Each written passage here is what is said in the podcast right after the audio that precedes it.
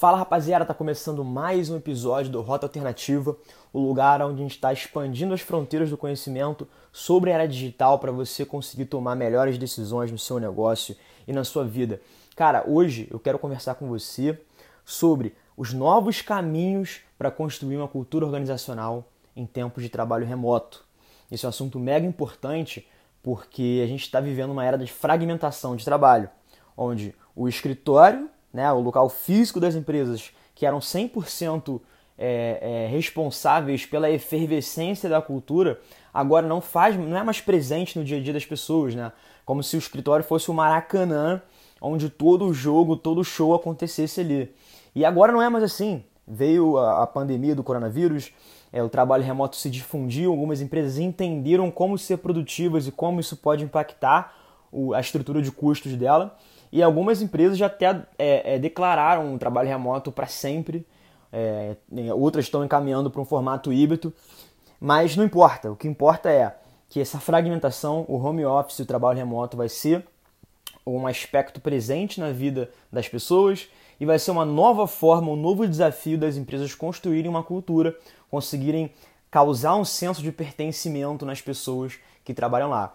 É, e o intuito desse episódio aqui, desse nosso papo, é eu te apresentar, na minha opinião, tomando alguns riscos, botando minha cara tapa, o que eu acredito que são os novos horizontes para a cultura organizacional.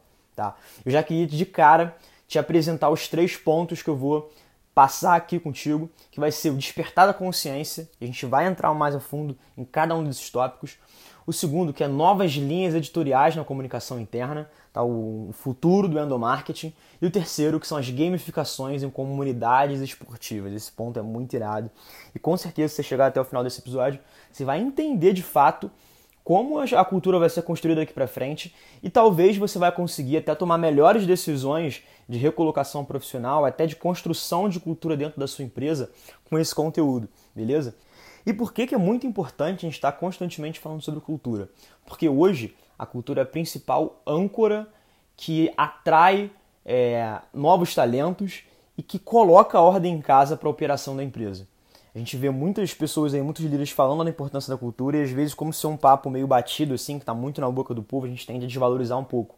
Achar que isso é uma parada para vender assim a imagem da empresa e que na prática acaba não sendo assim. Mas de fato, a cultura é uma, é, ela atua em duas frentes, tanto na operação para você conseguir manter um alinhamento do time, quanto para você conseguir atrair jovens talentos e profissionais que estejam realmente alinhados naquilo que a empresa acredita. É, uma, é um imã que atrai novos talentos. Então, no final das contas, é sim alguma coisa que se vende ao mercado em busca de talentos, mas é uma coisa fundamental para a operação acontecer no dia a dia. Tá? E como de fato a cultura das empresas é, está transformando, está se transformando com a migração para o trabalho remoto. Tá? Os, os aspectos materiais, né, como eu falei, o escritório, toda aquela parte de interação com as pessoas, é, reuniões presenciais, os happy hours, todo aquele acontecimento, toda aquela efervescência do escritório físico não acontece mais.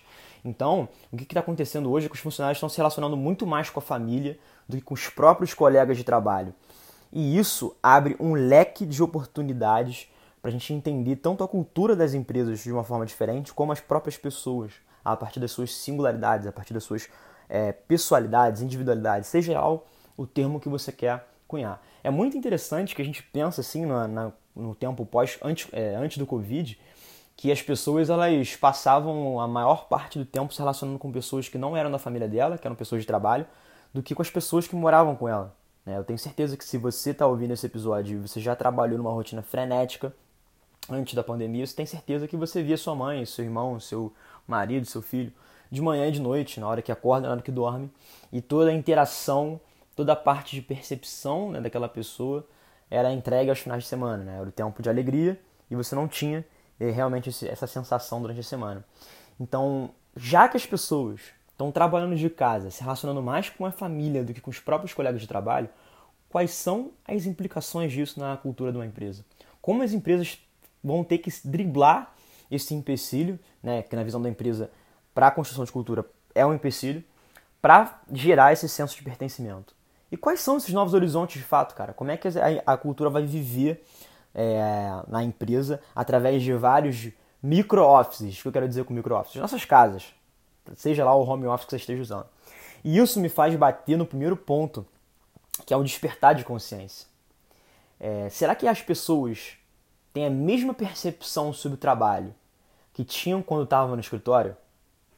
Será que elas percebem e sentem o trabalho de uma forma parecida ou até igual é, da época que elas viviam 24/7 no escritório? A minha opinião é que não. Não. O motivo é muito simples, porque cada vez mais as máscaras corporativas estão sendo deixadas de lado. A vida pessoal, entre aspas, passou a ser o, o, o ponto central do trabalho. Fica muito difícil da gente conseguir diferenciar a vida profissional e a vida pessoal como as pessoas é, tentavam emplacar como boas práticas no mercado. Você tem que ser uma pessoa no trabalho outra pessoa em casa, na sua, no seu tempo livre. Isso é fundamental para o seu sucesso, entre parênteses, seja lá o que sucesso é, signifique no trabalho. E, cara, hoje está muito difícil a gente realmente ter essa fragmentação da vida pessoal do trabalho. Então, isso me fez refletir o que, que é de fato a vida pessoal são hábitos profundamente enraizados e praticados no modo automático. São aquelas coisas que a gente já faz é, por essência, que a gente sempre fez e não precisa pensar mais para fazer. São hábitos nossos. Tanto hábitos como a gente se coloca diante do nosso chefe, é, hábitos de comportamento que a gente se coloca diante do nosso subordinado, que a gente se coloca diante das nossas das pessoas que moram dentro de casa. São hábitos que a gente se coloca diante do novo. Por que, que eu estou indo para esse, esse, esse esse espaço muito etéreo, essa parada muito filosófica. Porque o papel das empresas na vida do ser humano vai ser se tornar uma ferramenta, escuta o que eu estou te falando, uma ferramenta para que essas pessoas possam reavaliar seus próprios hábitos. Cara, o trabalho é uma esfera da nossa vida, assim como a esfera espiritual, assim como a esfera social, assim como essa nossa esfera do esporte, da saúde. E todas essas esferas, elas são experiências novas que abrem a nossa percepção, abre nossa capacidade de entender o mundo através de novas experiências, através da nossa vivência. E por muito tempo as pessoas enxergaram o trabalho como uma linha de produção, onde você senta, abaixa a cabeça, aperta botão, faz, faz, faz, faz, faz. E é, essa esfera do trabalho não te ajuda a te perceber, a, te, a, a se conhecer melhor como um ser humano. E isso é o despertar de consciência. É reconhecer os padrões da sua vida que eram pontos cegos. Tem uma frase que eu gosto bastante, eu agora não lembro do autor. Se alguém souber, por favor, me manda uma mensagem no LinkedIn, no Instagram e tal, arroba underline rota alternativa, que é na vida e nos negócios sobressai aquela pessoa que tem menos ponto cego. Ou seja, é aquela pessoa que é, tá, tá mais consciente para quem ela realmente é. Então, o trabalho, cada vez mais, vai ter que é, é, é, ser um agente dessa transformação. E as empresas têm que entender isso. Porque elas não estão mais é, é, no controle para que essa experiência ocorra. A experiência está dentro da própria casa da pessoa. E esse é o grande desafio da cultura. É você conseguir levar a consciência, você conseguir fazer com que as pessoas reflitam e evoluam como pessoa através do trabalho. Esse é o primeiro ponto, é o ponto central. Então, eu acredito, isso é uma, uma, uma visão que eu tenho, é uma, uma, uma um risco que eu estou tomando para falar isso aqui em vocês, que só o tempo vai provar quem está certo e quem está errado. Mas eu acredito que cada vez mais as empresas vão contratar e vão abrir uma nova frente dentro das, das próprias áreas, seja de RH, de marketing, enfim, vão contratar pessoas como guardiões da cultura. O que, que são de fato esses guardiões da cultura? Isso, antes de explicar o que, que são de fato esses guardiões, eu quero te explicar o segundo ponto. Porque tudo isso vai fazer sentido. Eu acho que nesse momento você já vai estar conseguindo fazer algumas relações é, sobre a própria palavra, né? Guardiões da cultura. Devem ser algumas pessoas que são responsáveis por fazer valer toda essa esse despertar de consciência. Mas vamos dar um ponto atrás, um passo atrás. O ponto 2 que eu quero tratar com você é a transformação do próprio endomarketing da comunicação interna dessas empresas. Vão surgir novas linhas editoriais, ou seja, novas pautas de conteúdo dentro da própria comunicação interna. O que antes da comunicação interna era uma forma é, de comunicar, informar, controlar a mensagem da marca para que todos os funcionários estivessem na mesma página, Agora, é, com essa descentralização do trabalho, em micro-offices, em cada um na sua casa, cada um vivendo um contexto pessoal e familiar, esse papel muda drasticamente. Drasticamente. O novo papel do endomarketing, o novo papel da comunicação interna, que é o papel dos guardiões da cultura, é, cada, é, é, é criar e executar uma estratégia de conteúdo que ajude as pessoas a encontrarem o ponto de equilíbrio das suas próprias vidas. E o que eu quero dizer com criar e executar uma estratégia de conteúdo que ajude as pessoas a encontrarem o ponto de equilíbrio das suas próprias vidas? É o seguinte: é, uma das formas mais eficientes de você construir uma cultura empresarial hoje, num tempo de isolamento social e de formato de trabalho híbrido e trabalho remoto, é através do conteúdo. É através de você gerar conteúdo em diferentes formatos que ajudem, que alimentem as pessoas que estão dentro da sua organização a refletirem. Por que, que eu digo isso? Como eu falei, o endomarketing, a comunicação, a comunicação interna, eles tinham um papel de informar. Era mais um jornal nacional do que realmente uma forma das pessoas evoluírem em nível de consciência, se educarem e se entreterem. Então, a, o, o, novo endomarketing, o papel do guardião, desses guardiões da cultura, é fazer com que a própria empresa vire um canal de comunicação interno de entretenimento e educação. E aí eles vão ter que olhar para a essência da marca. O que, que nós, enquanto marca, acreditamos? O que, que a gente quer causar de transformação na vida das pessoas? Ah, então a gente quer causar essa transformação específica. Então vamos pegar esse ponto principal e vamos fazer live com pessoas é, que, que dominam e que vivem essa transformação. Vamos, vamos ter um time aqui dentro é, para escrever uma, sei lá, uma newsletter para a galera da empresa com reflexões sobre essa transformação. Vamos criar, sei lá, um podcast interno ou um podcast mesmo que, que externo. As, as barreiras do interno e externo dessa comunicação ficam a critério da própria organização. E é claro que quando a gente consegue fazer isso em escala, sem colocar essas fronteiras, o impacto da marca empregadora é muito maior. É muito maior. Mas o que eu quero que você entenda é que as empresas cada vez mais vão se tornar agentes de, de conteúdo para o próprio desenvolver é, das pessoas que estão lá dentro. E essa é a forma de fazer sentir, é através de conteúdo. O conteúdo tem essa capacidade. Enquanto, enquanto todo mundo está isolado nas suas próprias casas, esse conteúdo em escala, em diferentes formatos, ajuda as pessoas a evoluírem. Aí você pode estar me dizendo, pô, Felipe, então não é mais fácil fazer reunião, happy hour no Zoom, que muitas empresas estão fazendo hoje. Ah, botar geral na, na mesma sala do Zoom e conversar, fazer um bate-papo. É muito mais fácil, otimiza muitos recursos que você ter uma equipe para produzir conteúdo, é, em diversos formatos e tudo mais. Gente, a gente tem que parar para pensar o seguinte: vocês conseguem perceber que 80% do nosso trabalho hoje é no Zoom, é fazendo videoconferência? E aí, na hora de você relaxar, na hora de você dar a oportunidade da, da, da pessoa que está na tua empresa de levar a consciência, de, de se educar e se entreter, você coloca mais um? Será que a alternativa não é você entender os padrões de consumo dela ver como é que ela age na internet, ver como é que ela consome conteúdo e produz conteúdo no formato que ela quer, na hora que ela quer. E que isso é um canal no YouTube, uma entrevista, uma live, um podcast, conteúdos inscritos, newsletter.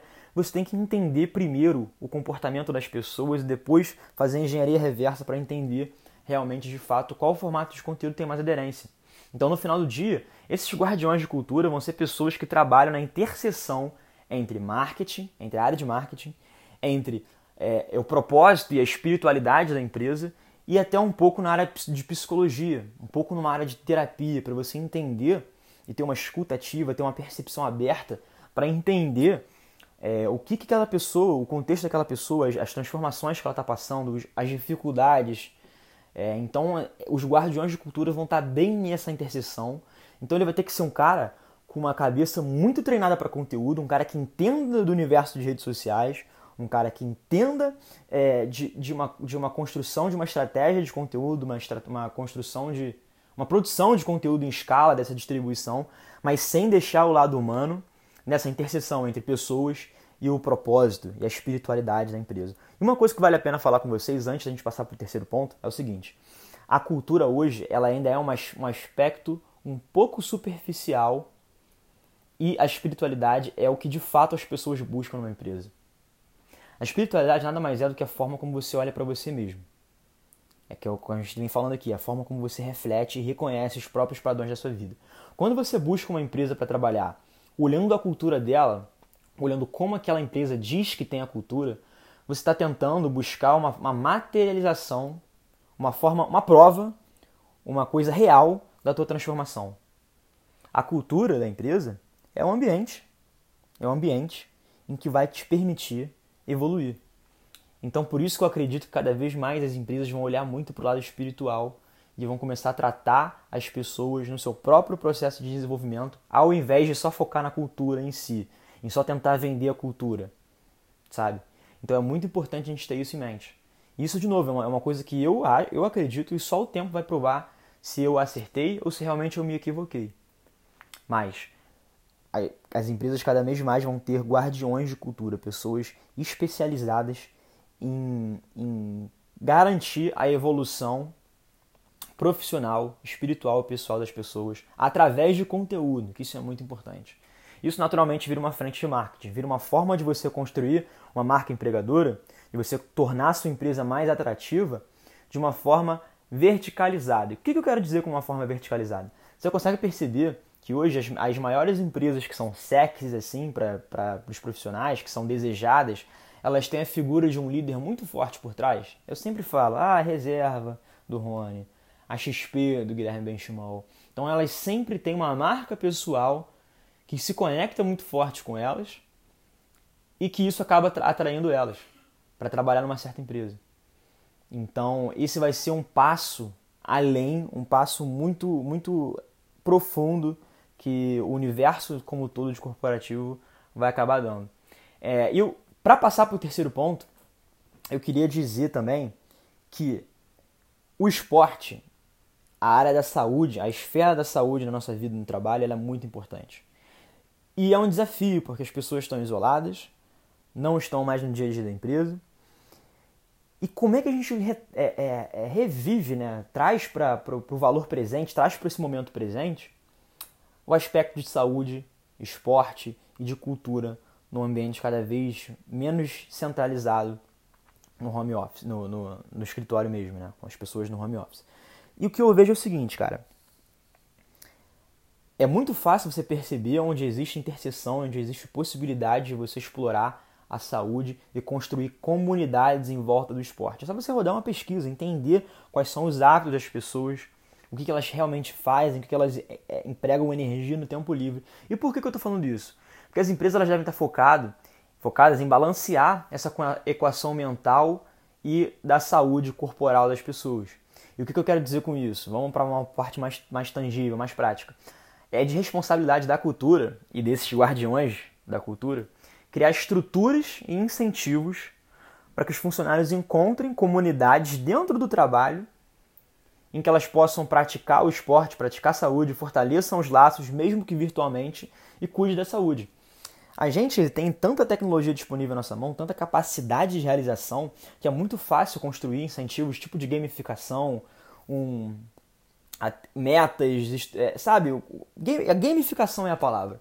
Para você incentivar que as pessoas encontrem o seu próprio grupo dentro do trabalho. O que eu quero dizer é o seguinte: não é que na, na minha empresa eu fale que todo mundo tem que jogar futebol e vou criar uma meta de recompensa, sei lá, 50 reais em Vale Livro, na Saraiva, se você jogar pelada três vezes na semana. Não, não é isso. É ao contrário, de novo. É olhar para o comportamento das pessoas, fazer engenharia reversa e deixar a disponibilidade para que elas mesmas se conectem.